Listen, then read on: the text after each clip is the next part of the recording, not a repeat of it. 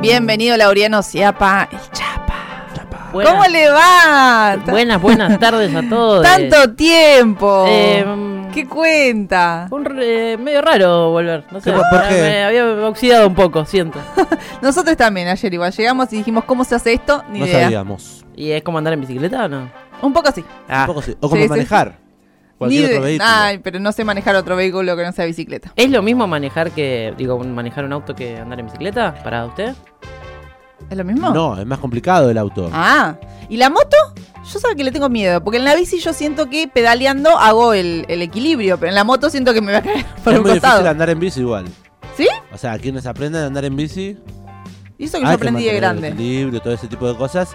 Y es más difícil cuando uno circula en ciudades grandes. Porque además de otras bicicletas, hay otros peatones. Que y no muchos respetan automovilistas y automovilistas, sí, que no, no. Se portan muy mal. Porque acá en la ciudad de La Plata hay un montón de bicisendas nuevas. Sí. Bien bien, hecho. Qué bien. Yo lo voto. Bueno, ¿cómo dice ¿Ah, no? que le va, Laureano Zapa? Me va muy bien y venimos a hablar de algo que no tiene nada que ver con esto Ah. que estamos hablando. No, como Sí, siempre. Eh, o sí, no sé. eh, algo muy de la calle tiene que...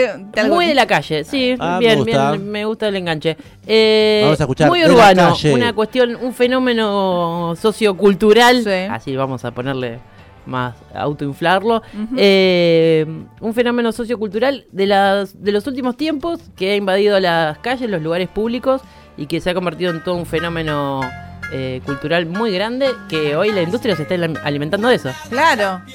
En su ¿De momento... la, ¿De la calle? ¿De la calle? No. Hace un, hace Ah, un- ¿no? Sáqueme esto que no tiene nada que ver. Hace un tiempito habló ya de alta cumbia, de la cumbia, de la cumbia villera y también el fenómeno social barrial. Sí. Eh, y ahora nos adentramos en los últimos años y también tiene que ver un poco con eso. Exactamente, porque si uno vio, se encontró de casualidad en alguna plaza con un montón de chicos, chicas, eh, en ronditas, eh, y parecía que se iban a pelear, porque si uno lo mira de- desde afuera parece que se están peleando en realidad, y es algo similar, pero no igual, que es las batallas de gallo.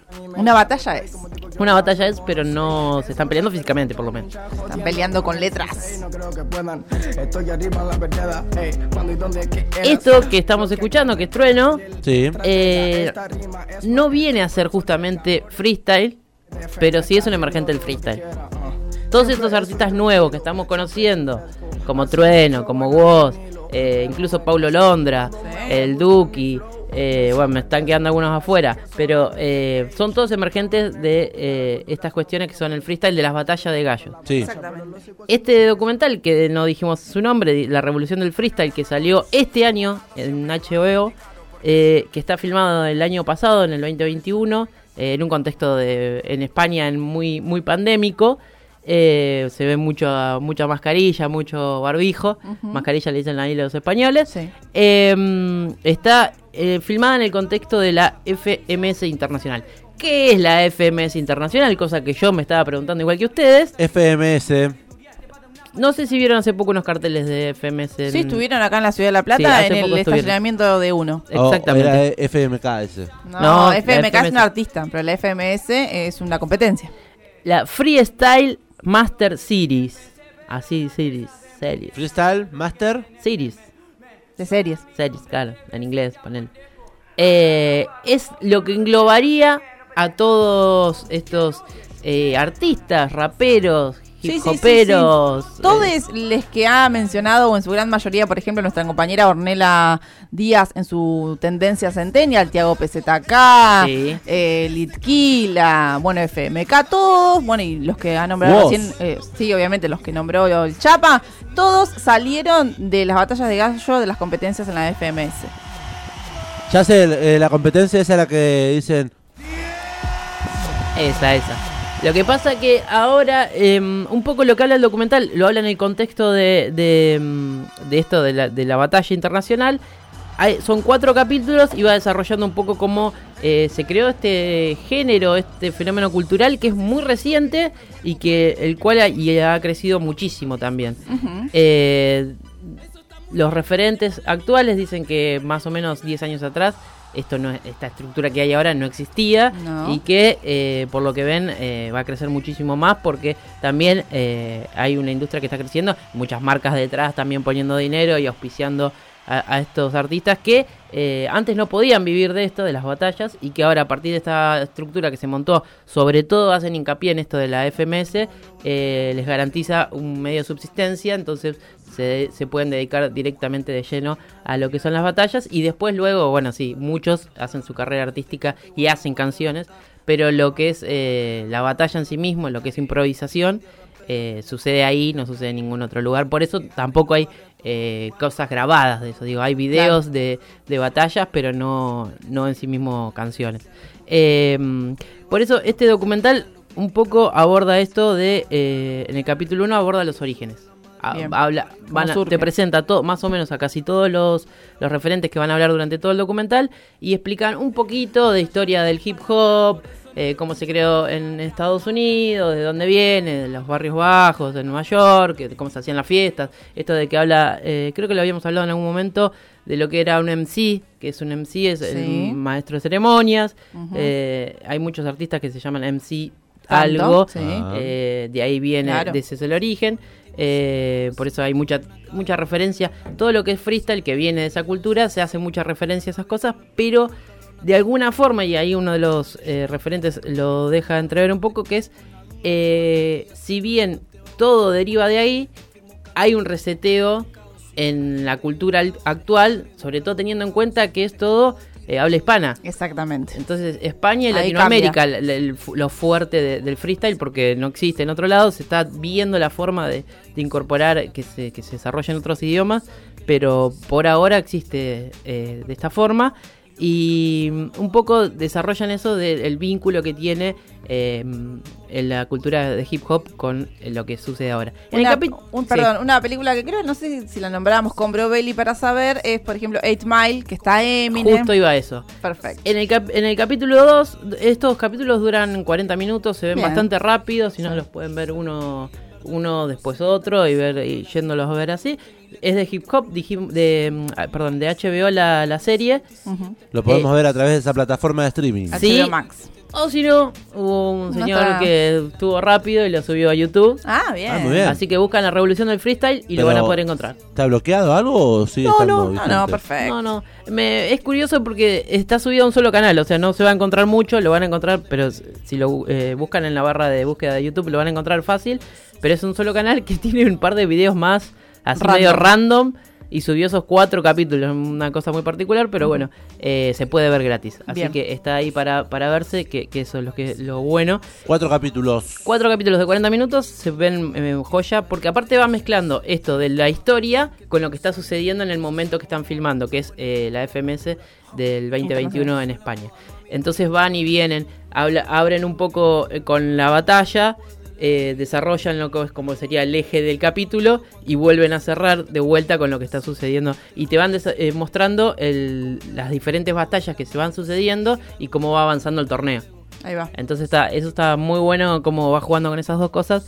Eh, es un gran recurso que, que tiene el, el documental para hacerlo un poco eh, más ameno. Y aparte si te interesa esto de, las de las batallas, estás viendo batallas todo el tiempo. Así que eh, nada, te, te enganchas. Es interesante y aparte los recursos que usan ca- cada artista que son muy buenos. Asesino se lo destaca mucho porque se lo marca como si fuera uno de los eh, más importantes, si no el más importante de, de todos estos eh, artistas y, y es increíble la velocidad que tiene, los recursos que usa, lo destacan todos como el más... El ejemplo a seguir. Sí, el- la referencia y como el que tiene más habilidades, porque el freestyle lo que tiene son diferentes formas de, de- de hacer, de hacer la batalla.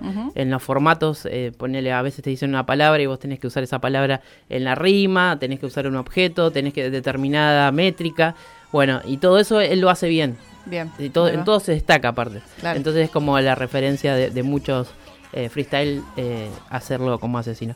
En el capítulo 2 decíamos, eh, todos hablan de sus orígenes, hay, un- de, de dónde, cómo llegan a, a esta cultura y un, punto fundamental que creo que hemos visto toda esta película. No sé si vos la viste, Diego. No. La No, de Eminem, yo la película de Eminem. cine, fanática. A mí No. me explotó la cabeza ver eso de cómo eh, hacían batallas en vivo y improvisaban. Y aparte la película estaba buenísima. buenísima. A mí me gustó mucho. Si no la vieron, véanla porque... Sí, está, creo que hasta ahora estaba en Netflix, la pueden ver ahí, 8 millas en Eight español, 8 Mile. Eh, también es un poco la historia de Eminem real, digamos, más allá que es una ficción.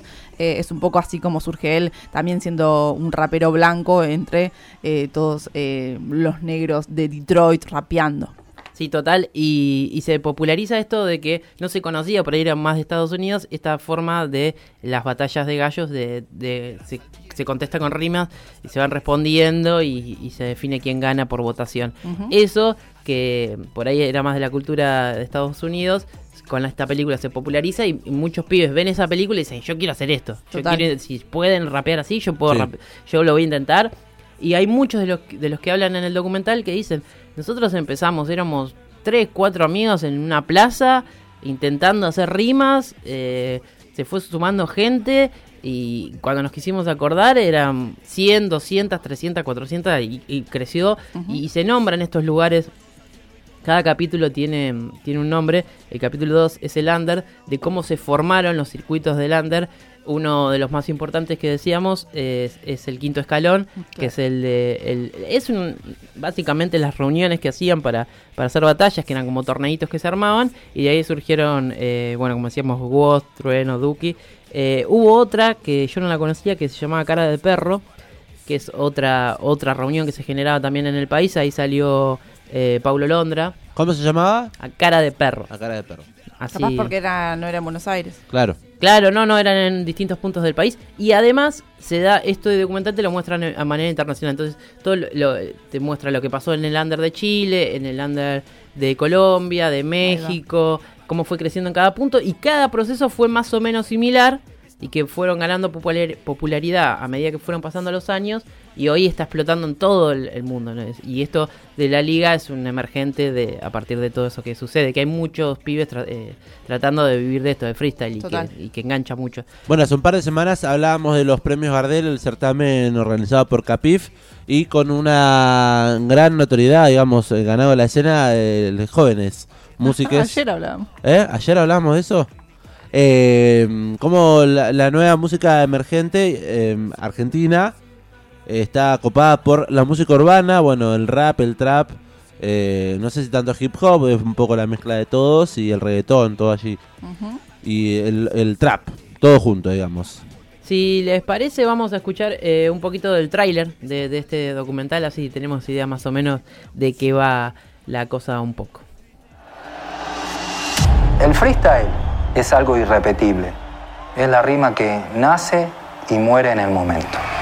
Es la voz del inconsciente que yo tengo. No hay gente, solo estoy yo y mi rival.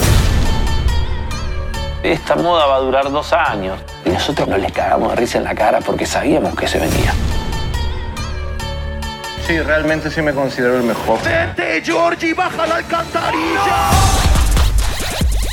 Lo grito más que fuerte, acertijo no lo para. Mucha marginación, de ahí vengo. Yo todos los días leía mensajes, amenazas de muertes, insultos, bla, bla, bla. Porque solo las valoráis por la belleza y las tratáis como si fueran la milanesa. súper machista y no, no tengo miedo de decirlo, la verdad. Entonces tú dime a mí si vale la pena renunciar o si mejor vale la pena luchar y demostrarles a ellos que podemos ser mejores que ellos.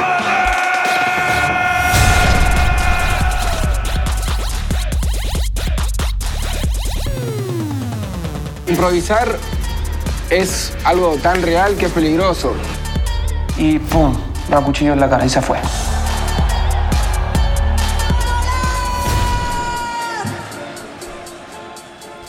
Bueno, ahí estábamos escuchando un poco, escuchamos las distintas voces, se podía escuchar a, a Trueno también ahí hablando de que, mm, nada, esto del, del mundo, todos los las cuestiones que tiene el mundo del freestyle, que en el capítulo 3 aborda un poco un par de historias eh, personales de, de- de estos freestyle, eh, como la vida, la dura vida que han tenido y que el freestyle los ayudó un poco a encaminarse. Hay uno de los eh, artistas que habla que dice que vivió en la calle directamente y que vivía en la calle y que se iba a hacer las batallas y volvía al, a la calle a dormir y que muchas veces eh, le pedían fotos, ya era conocido y el chabón estaba en, Ay, en la calle terrible. sin poder comer y muchas veces la gente eh, lo dice ahí un- bastante fuerte, dice, venía gente a pedirme una foto y estaban comiendo y yo lo que quería era comer, no era... a- Sacarme una cosas- foto, Sí, sí. cosas así bastante crudas. Hay otro freestyle que mm, es un chileno que cuenta cómo le tiene un- eh, una cicatriz en la cara, cuenta cómo le, bueno, lo quisieron robar por el lugar donde vivía, bueno, Ah, mira. todas historias así bastante un poco duras, pero que al final han, Terminan haciendo lo que es el movimiento también del Claro, freestyle y todo eso. y han, han triunfado en, en lo que es la, la cultura del freestyle y han podido emerger. Se llama Resiliencia el, el capítulo justamente por eso. Así que bueno, hay- conocemos un par de historias ahí muy interesantes. Y en el cuarto capítulo aborda todo lo que es el boom. Digamos. Ahí va, Eh, por ahí lo más interesante que nos, que nos engancha a nosotros en, en el sentido de cómo ha crecido esto, que aborda un poco la historia de lo que es la FMS, cómo se armó, que hoy potencia, que exista algo así, potencia cada, re- cada país y que eso deriva en una, en una especie de mundial anual donde se juntan los mejores de cada país y compiten para ver quién es el mejor. Eso es el, el campeón de la, de la FMS. Que en, en este documental se la, la gana un eh, chico español, que es la primera vez que gana, y bueno, se, con- se consagra como el campeón, pero bueno, había un par de favoritos, Asesino era uno, Papo era otro, Papo es argentino, por Sí. ejemplo, eh, y hay otros eh, otros eh, artistas. Pero bueno, también aborda esto de, co- de la Red Bull, del torneo de la Red Bull, que la Red Bull lo menciona, ahí no queda tan claro cómo, la, cómo se estructura como la FMS, pero... es una competen- otra competencia. Sí, es otra competencia que está eh, auspiciada, digamos, por Red Bull, la, marca, y que eh, en su momento fue el que organizaba todo esto. Eh, un poco ahora está desplaza eh, quedó media desplazada y la FMS es como la referencia a, to- a- a los que les interesa vivir de esto porque Como sin marca, digamos. también, claro ¿no? pero además te, te da eh, lo que Independiente, eso crees. Sí, te- lo que te dicen, lo que te da es el trabajo durante todo un año, vos vas compitiendo para eh, rankear en, en esa liga, o sea, estás, trabajando para, para clasificar. Entonces es, es, es muy importante para ellos porque también les da Entrenamiento. entrenamiento y la forma de subsistir durante un año, que es eh, algo que es muy importante en este caso porque destacan todos que si no tenés que estar eh, trabajando y, y haciendo esto al mismo tiempo y te lleva muy, es complicado, ¿no? Como toda disciplina artística que uno tiene que desarrollar. Un género musical y un fenómeno en todo el mundo, entonces, en la revolución del freestyle es la recomendación de nuestro compañero amigo Laureano Ciapa con esta buena data, serie documental, no, documental que van a poder ver. Documental, sí, Sí, es una serie documental. Serie documental, son, son cuatro, cuatro capítulos, eh, que van a poder ver, en este caso en HBO. ¿En tu plataforma mía, Stremio, no está? No, che- no, no chequeamos. No lo encontré. Ah, Ah, bien. Bueno, pero está en YouTube. Está en YouTube, Está sí. en YouTube, está en YouTube. sí. Che, yo con respecto a esto del freestyle quiero recomendar dos ficciones nacionales. Una se llama Brother, que está producida por eh, Canal Encuentro. Ajá. Que, bueno, es. Brother. un- Brother, así como suena, ¿eh? no con TH, nada, Brother. Bien. Así con D. Eh, bueno, nada, es una, una serie que, que se basa en la vida de dos hermanos que viajan desde la Patagonia a mudarse a un barrio ahí del conurbano.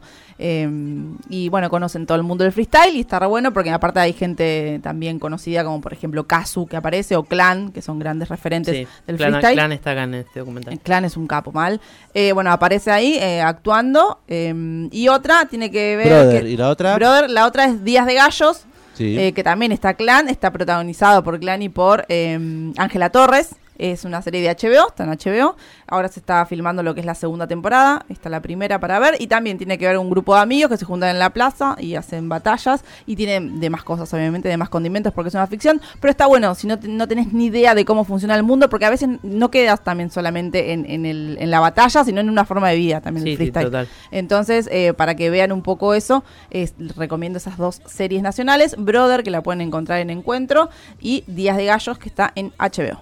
Un poco del mundo de los documentales para ver y adentrarse en este género, la revolución del freestyle. Gracias, Laureano Ciapa. Gracias a ustedes. ¿Tenía algo más?